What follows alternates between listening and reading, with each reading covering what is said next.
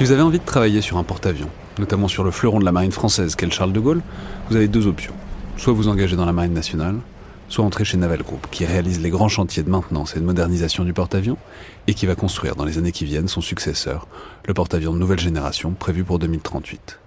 En attendant, vous pouvez participer à ce projet en rejoignant les 18 000 collaborateurs de Naval Group en France et à l'international, en allant voir les offres d'emploi sur naval-group.com à l'onglet carrière.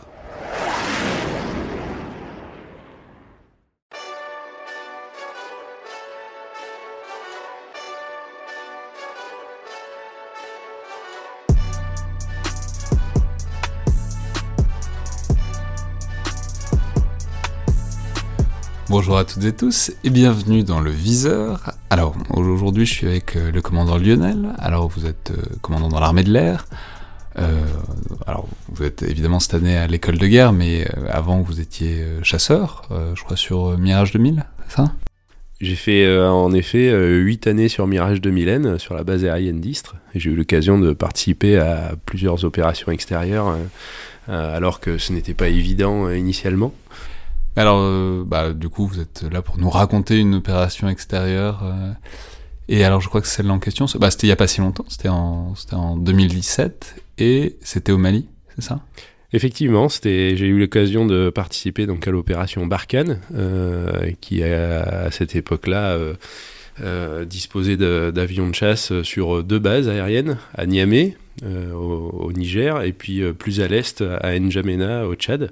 Et moi, j'étais euh, stationné sur la base de N'Djamena euh, avec euh, mes camarades du Mirage 2000D, puisque nous formions des patrouilles mixtes, Mirage 2000N, Mirage 2000D. C'est quoi la différence entre les deux? Alors le Mirage 2000D a la capacité d'illuminer lui-même ses bombes, c'est-à-dire que les bombes que nous utilisons actuellement sont soit guidées par GPS de manière autonome, soit guidé par laser, et le Mirage 2000D a la capacité de guider les bombes laser. Le Mirage 2000N, euh, lui, il a été dessiné à la base pour euh, effectuer la mission nucléaire, et puis euh, dans sa deuxième mission, il est aussi capable d'emporter des bombes guidées par laser. Euh, mais il n'est pas équipé du désignateur laser. Il lui faut donc une, illumination extérieure, soit faite par un, commandant, un commando pardon, au sol, soit par un autre avion, soit par un drone. Il lui faut cette source, cette source laser. D'accord. Alors, ce, donc en 2017, donc vous partez de N'Djamena. Euh, C'était quoi vos, genres de mission au Mali? Alors, nous étions euh, à cette époque-là, nous opérions principalement au Mali, puisque c'est là que les événements euh, se passaient majoritairement, même s'il pouvait se passer ponctuellement des événements au Niger ou au Tchad. Euh, c'est pour cela que le, système était euh, constitué de deux bases de chasse, une à l'ouest, plutôt à l'ouest au, Niger, et une plutôt à l'est à N'Djamena. mais effectivement, la plupart des missions se passaient à cette époque-là sur le Mali. les missions que nous faisions sur le Mali étaient grosso modo de deux sortes.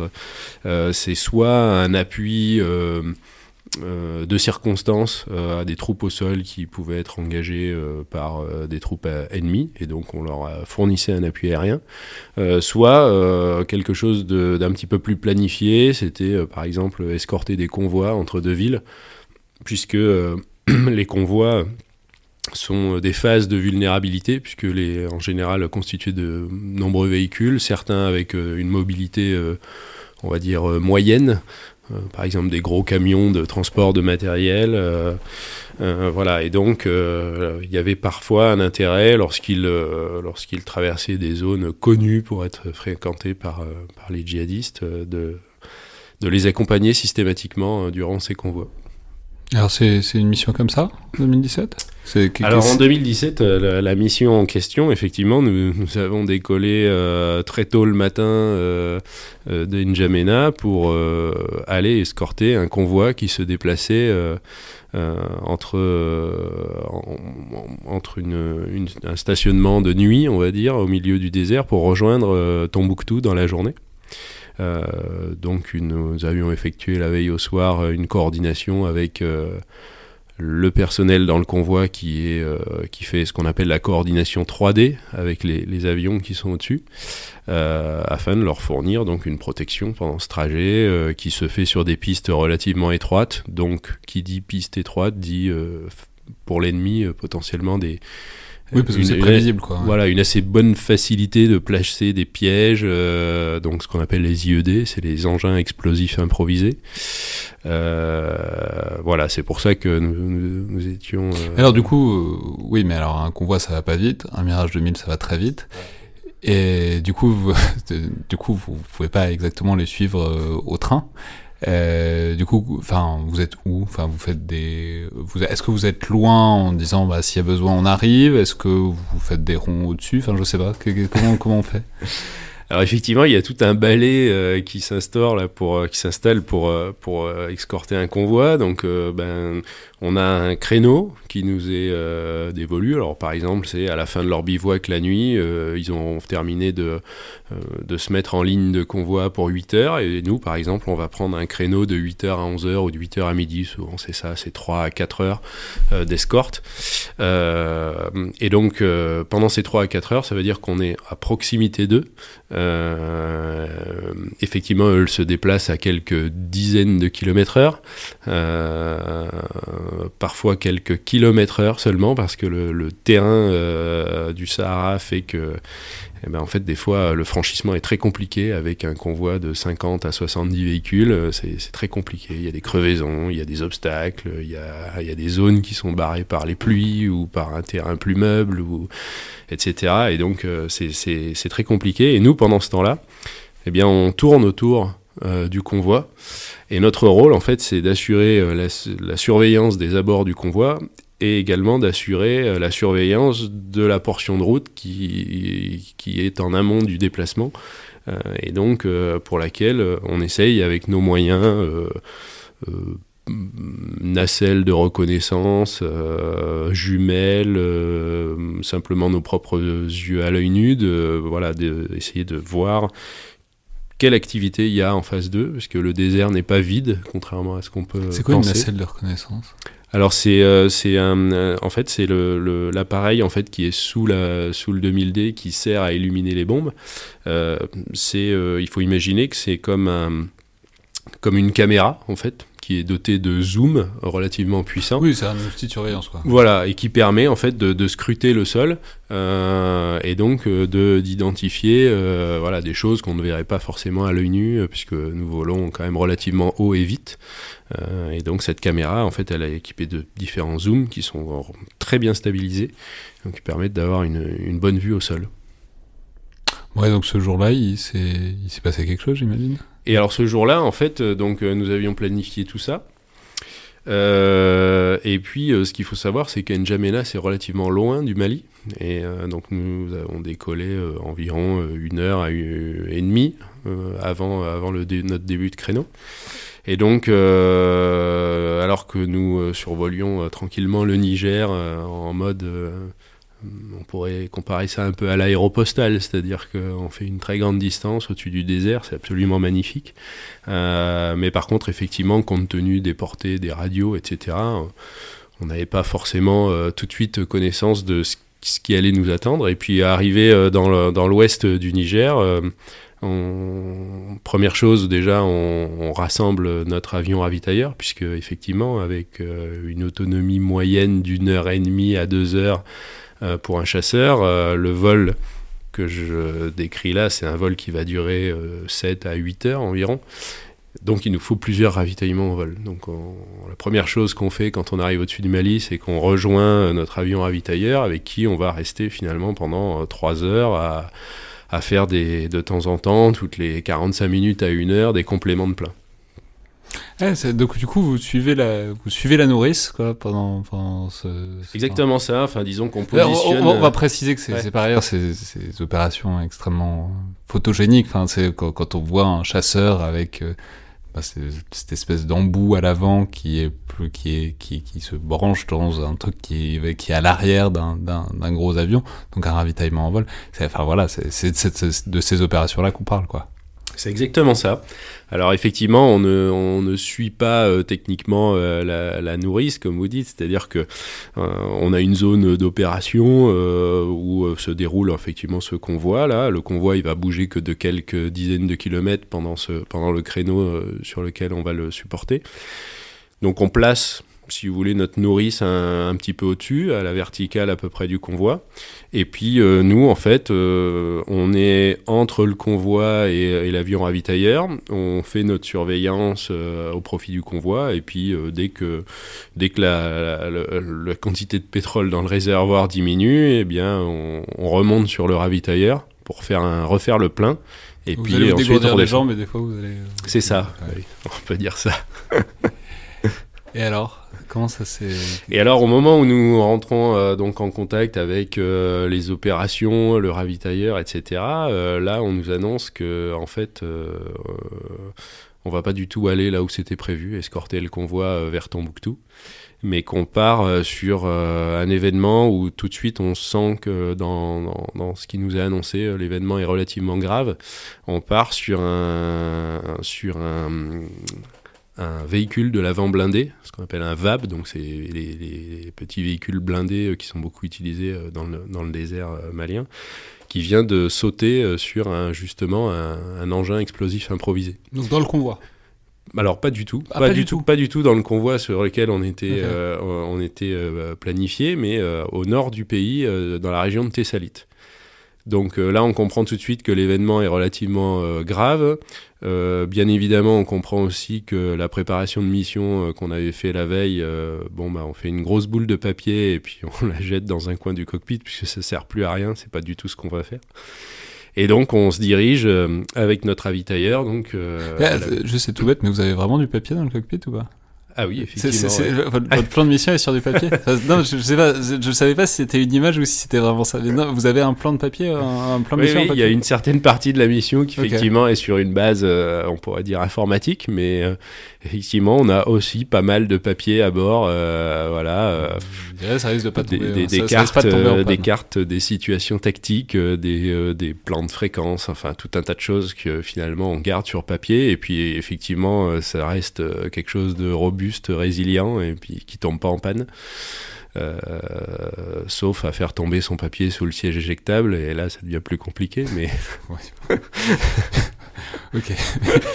Et, et, donc euh, donc vous, vous, jetez le vous jetez le plan dans un coin de, en faisant attention de ne pas le jeter sous image, non mais, en faisant non non mais en faisant attention de ne pas le jeter sous le siège éjectable du coup. Et euh, bah du coup vous partez. Et donc du coup, euh, bien, on ravitaille euh, très rapidement euh, sur le ravitailleur. On fait qu'un complet, qu'un plein partiel pour partir en fait ensuite à vitesse, on peut dire maximale pour rejoindre le point qui nous a été assigné parce qu'on comprend que l'événement est grave. Et au moment en fait où on arrive dans la région de Thessalite, au niveau des coordonnées qui nous ont été données, là effectivement on, voit un, panache de fumée euh, noire euh, très sombre qui s'élève du sol. Et, euh, en fait, effectivement, le 2000D avec son, avec son pod de désignation laser voit tout de suite qu'il s'agit du VAB en feu. Moi-même, dans mon 2000N, je sors les, jumelles et puis bon, je, constate le, véhicule en feu avec du coup bah, les personnels qui accompagnaient ce véhicule avec des, des petits véhicules plus légers en fait qui sont dispersés un peu autour. Vous savez, c'est combien de personnes euh, en tout? C'était euh, c'était un petit un, petit convoi qui était uniquement composé de ce de ce véhicule blindé et puis euh, de mémoire de trois ou quatre petits véhicules légers. Donc il devait y avoir certainement une vingtaine de personnes en tout euh, une patrouille, quoi. Voilà, une patrouille militaire française. Et, euh, et, au moment où nous arrivons sur place, en fait, l'évacuation sanitaire, c'est-à-dire euh, une rotation en fait d'hélico vers la base de Thessalite, est déjà euh, enclenchée. Et, et quand on bascule sur la, la fréquence radio du personnel au sol qui finalement avait, euh, avait appelé à l'aide, eh bien on, comprend que la manœuvre hélico a déjà commencé pour évacuer euh, les gens qui ont été blessés à, l'intérieur euh, du véhicule blindé. Ok, et alors du coup, vous, c'est quoi votre rôle là-dedans? Alors nous, notre rôle, pourquoi on a été appelé, c'est parce que c'est un événement grave et puis on ne sait pas comment il peut évolué. souvent, la, stratégie utilisée par les, les, djihadistes, c'est de placer un engin explosif improvisé pour faire arrêter le convoi, justement. Et ensuite, éventuellement, une attaque type embuscade sur ceux qui restent et qui sont immobilisés, du coup, du fait du, du véhicule impacté. Donc euh, nous, notre rôle, c'est d'immédiatement arriver euh, sur, enfin arriver le plus vite possible, ce que nous avons fait, pour, euh, dans un premier temps, avoir une présence dissuasive, on va dire. Le, bruit de, le bruit de nos moteurs à la verticale du convoi en feu peut déjà avoir un certain effet avant même d'employer la force brute. Et là, il y avait une attaque? Alors là, en fait, euh, quand on est arrivé, euh, finalement, il n'y avait pas eu euh, d'embuscade qui s'en était suivi. Alors est-ce que c'était un acte délibéré de faire simplement une attaque à l'engin explosif improvisé, ou alors est-ce que c'était un engin explosif improvisé finalement qui avait été abandonné suite à une ah prévision d'attaque et puis qui, s'est déclenché, voilà, il l'avait oublié là, et puis bon, bah, il s'est déclenché, pas de chance sur ce, sur ce véhicule. Euh, néanmoins, dès qu'on a contacté donc euh, par fréquence en radio, en fait, euh, le, personnel au sol qui avait appelé à l'aide, on comprend quand même qu'il a une certaine appréhension parce que il y a tout un tas de personnes euh, qui commence à euh, arriver euh, un peu des quatre coins du désert. Alors c'est parce que c'était vraiment loin des habitations. C'était vraiment relativement loin de Thessalite. c'était c'était c'était à plusieurs dizaines de kilomètres, je me rappelle plus exactement, mais euh, oui, c'était vraiment au milieu de nulle part. Et il y a quand même des gens qui euh, arrivent. Et il y a quand même des gens qui arrivent. Et ça, c'est quand même toujours assez fascinant dans le désert. C'est euh, que moi, on me l'avait souvent raconté, hein, plutôt des, des, gens effectivement qui avaient été au sol, que moi qui l'ai beaucoup vécu depuis le ciel. Où qu'on se trouve dans le désert, il y a toujours quelqu'un qui arrive, et ça, c'est quand même assez fascinant.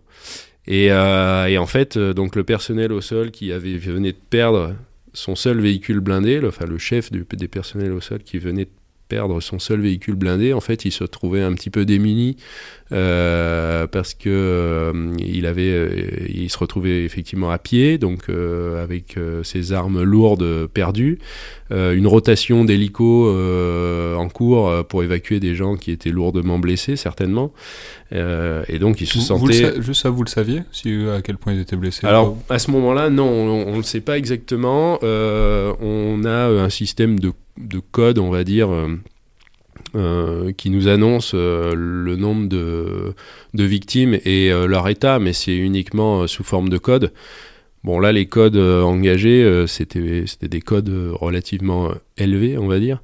bon, voilà, on pouvait se douter qu'effectivement, il y avait des blessés lourds dans le, Non, mais puis j'imagine que c'est important aussi pour vous, puisque ça ça donne aussi un peu l'état d'esprit des personnels au sol, quoi. C'est-à-dire, c'est, pas la même chose. Euh... dans le premier épisode, euh, c'était, un commandant d'un chef de bataillon qui racontait euh, un véhicule blindé qui saute. Enfin, il y, avait trois personnes qui avaient pris un effet de blast, mais enfin bon, c'était, rien de très grave. Du coup, je pense que ça se gère différemment de quand on a des personnels lourdement blessés qu'on est obligé d'évacuer en urgence, quoi. Oui, c'est tout à fait ça. C'est vrai qu'on on a ressenti dans la, dans la voix de la personne qu'on avait au téléphone et dans les, un peu les premières informations qu'elle nous a données, plus effectivement cet, état euh, donc, euh, de, de, blessures de, des, des, victimes qui étaient en train d'être évacuées, qui, était, qui, qui est assez euh, laconique finalement. On n'a pas de détails, mais enfin, on a quand même senti dans sa voix que voilà, y il y, avait, y avait eu quand même un, gros dégât et c'était un accident relativement sérieux. Et puis euh, le fait que le fait qu'il y ait des personnes en fait qui, qui commencent à, se rassembler autour de lui, on sentait qu'il n'était pas serein euh, par rapport à ça, puisque les combattants là-bas, ils sont pas en treillis, ils sont en tenue euh, euh, ils sont habillés comme euh, n'importe quel autre euh, villageois. oui, mais c'est, en fait, c'est le pire du pire. Quoi. Il peut pas abandonner son véhicule, il peut, il a pas les moyens de le défendre comme ça, et il peut pas, il peut pas partir. Quoi. Et alors, effectivement, pourquoi il ne peut pas abandonner son véhicule C'est que, bon, sa stratégie, il nous l'a expliqué tout de suite, c'est d'attendre que le véhicule finisse de brûler. Et une fois qu'il aura fini de brûler, de le remorquer jusqu'à Thessalite. Il a déjà fait appel à, des véhicules qui vont arriver, mais certainement d'ici une heure ou deux, euh, voire plus, euh, de Thessalite pour euh, lui remorquer le, VAB incendié. nous, on, lui propose des solutions. On lui dit bon, là, nos avions font du bruit, mais visiblement, ça ne suffit pas. À, ça ne suffit pas à, comment dire à, éloigner les, gens qui se rassemblent autour de vous. donc nous, on lui suggère de faire ce qu'on appelle une démonstration de force.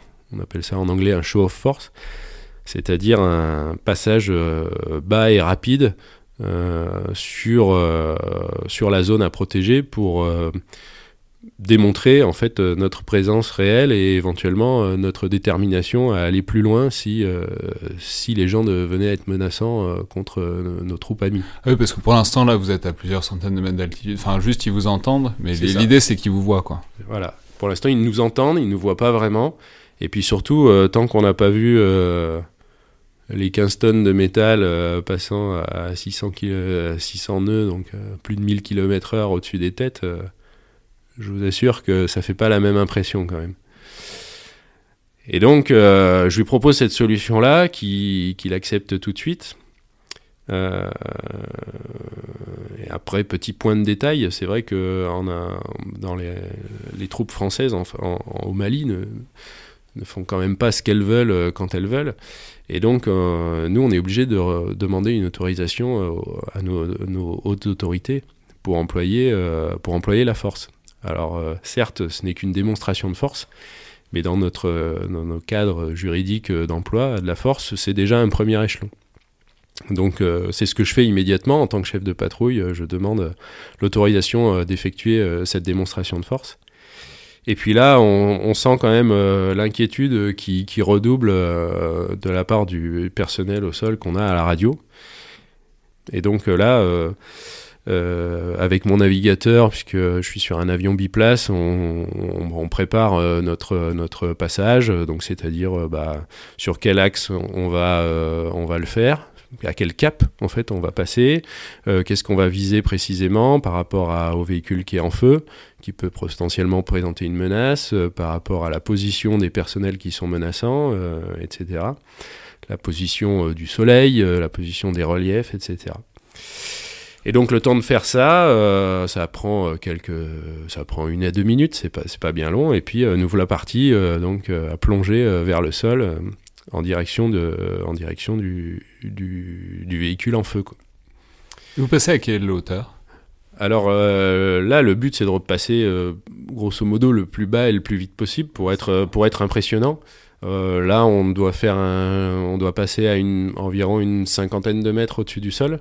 Et puis, par contre, ce qui, se, ce qui se passe au moment où on, on, se met à descendre, plus on se rapproche du sol, moins on voit le sol. Alors ça c'est assez particulier, c'est-à-dire que il y, a, souvent dans le désert une espèce de brume de sable qui se voit pas ah. trop vu du haut. Vu du haut, on a l'impression que tout est clair. Et par contre, quand on arrive proche du sol, euh, à l'horizontale, en fait, on n'y voit presque plus rien. Parce qu'en plus, vous faites de la poussière aussi. Euh, alors ouais, la poussière, elle est plutôt derrière, nous. mais... mais... effectivement, là, plus je descends, euh, plus et puis ça se passe en quelques en quelques secondes, tout ça, plus je descends, moins j'y vois. Et alors j'avais pris pas mal de repères au début, et puis en plus, euh, il y a quelque chose qui est aussi assez fascinant, c'est que finalement, ça faisait des semaines qu'on était là en opération à beaucoup voler en haute altitude, et on s'était, euh, on s'était pas forcément euh, rendu compte qu'il y a certaines zones du Sahara qui sont très vallonnées en fait. Et au moment où on commence à arriver proche du sol, deux effets se combinent, c'est-à-dire que je vois de moins en moins le sol, et en même temps, le peu que je vois, c'est quand même très montagneux. Et donc euh, là, je me dis, euh, euh, je me dis, bon, attention, est-ce qu'on peut continuer? Et puis là, tout de suite, il y a l'idée qui, l'idée qui, émerge dans l'équipage. On se dit, ben, on a un avion qui, est, qui, est, fait pour la mission nucléaire, pour, pour voler très bas, très vite, quelle que soit le, la météo et l'heure du jour ou de la nuit, grâce à un système de suivi de terrain. Et donc, euh, on passe euh, immédiatement d'un vol à vue à un vol euh, au suivi de terrain au radar. Et donc, on fait notre premier passage. la seule chose que je vois, finalement, c'est le panache de fumée bien noir, bien vertical du véhicule en feu. Et on passe à quelques mètres sur le côté du, panache de fumée noire au suivi de terrain automatique, donc très très proche du sol. et puis ensuite, une fois qu'on a passé au-dessus du véhicule, eh bien, on remonte. Et là, on remonte à, donc, à, plusieurs centaines de mètres au-dessus, et puis on reprend l'observation, et puis le contact radio avec donc le personnel sol, qui, on, sent un petit soulagement parce qu'en fait, effectivement, ça a eu son effet. les personnes se sont dispersées.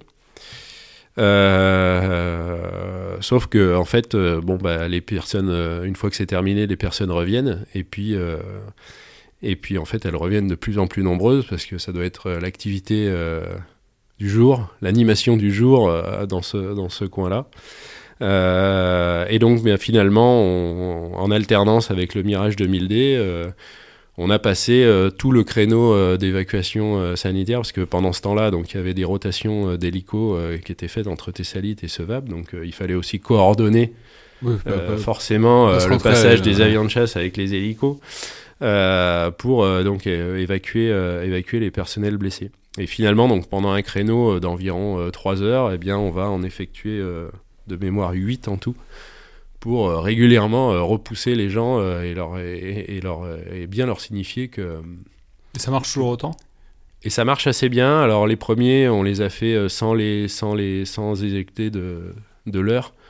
Et les suivants, on les a fait en tirant des leurs. Donc ça, ça, ça, ça, apporte, on va dire, un effet, euh, impressionnant euh, voilà supplémentaire. C'est à dire que bon il y a, c'était comme des très gros feux d'artifice en fait qui sont injectés à l'arrière de, de l'avion. Et donc euh, bien ça, ça, ça, apporte un effet dissuasif supplémentaire. N'empêche que hum, l'effet a quand même été atteint puisque les gens ne se sont jamais rapprochés à moins de quelques centaines de mètres des, des, des, véhicules et donc des personnels qui étaient vulnérables la manœuvre euh, d'évacuation par hélico euh, s'est bien passée. Euh, les gens ont été évacués et puis à la fin de notre créneau, effectivement, le VAM ne brûlait plus. Et puis les véhicules qui avaient été appelés en renfort pour le tracter sont arrivés. Donc finalement, le périmètre a été à nouveau sécurisé en vol. notre action a été déterminante pendant les trois premières heures. Et puis après, eh bien, euh, ils ont remorqué euh, la carcasse euh, fumante du VAB vers Thessalite dans un nouveau convoi sécurisé. Très bien. Ben, merci beaucoup, André